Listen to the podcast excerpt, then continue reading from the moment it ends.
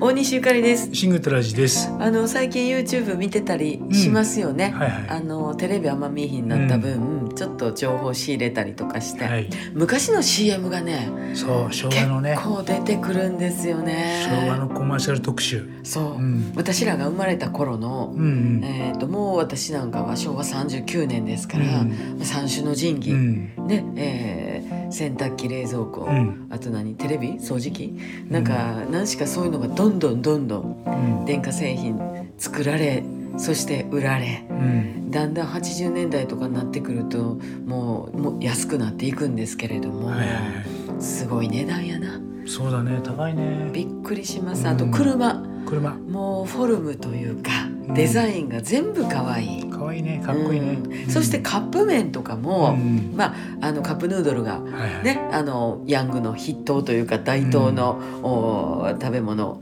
スナックとして、えーすごい流行るんですけれどもその前はこう袋麺の開発もすごくって、はいはい。もちろんカップでさうんなんか面白かったのつけ麺とかもあったよね昔。あったね、見たらね、コマーシャル。ね、全然続かへんかったやろなと思いながら見てましたけどあと洗剤いろいろあるね。いろいろ柔。軟剤とかも出てきたり、シャンプーとかがすごいええのが出てきたりとかして、うん今から思ったら全然ねまだまだガシガシなるような感じのやつやねんけそうど、だね。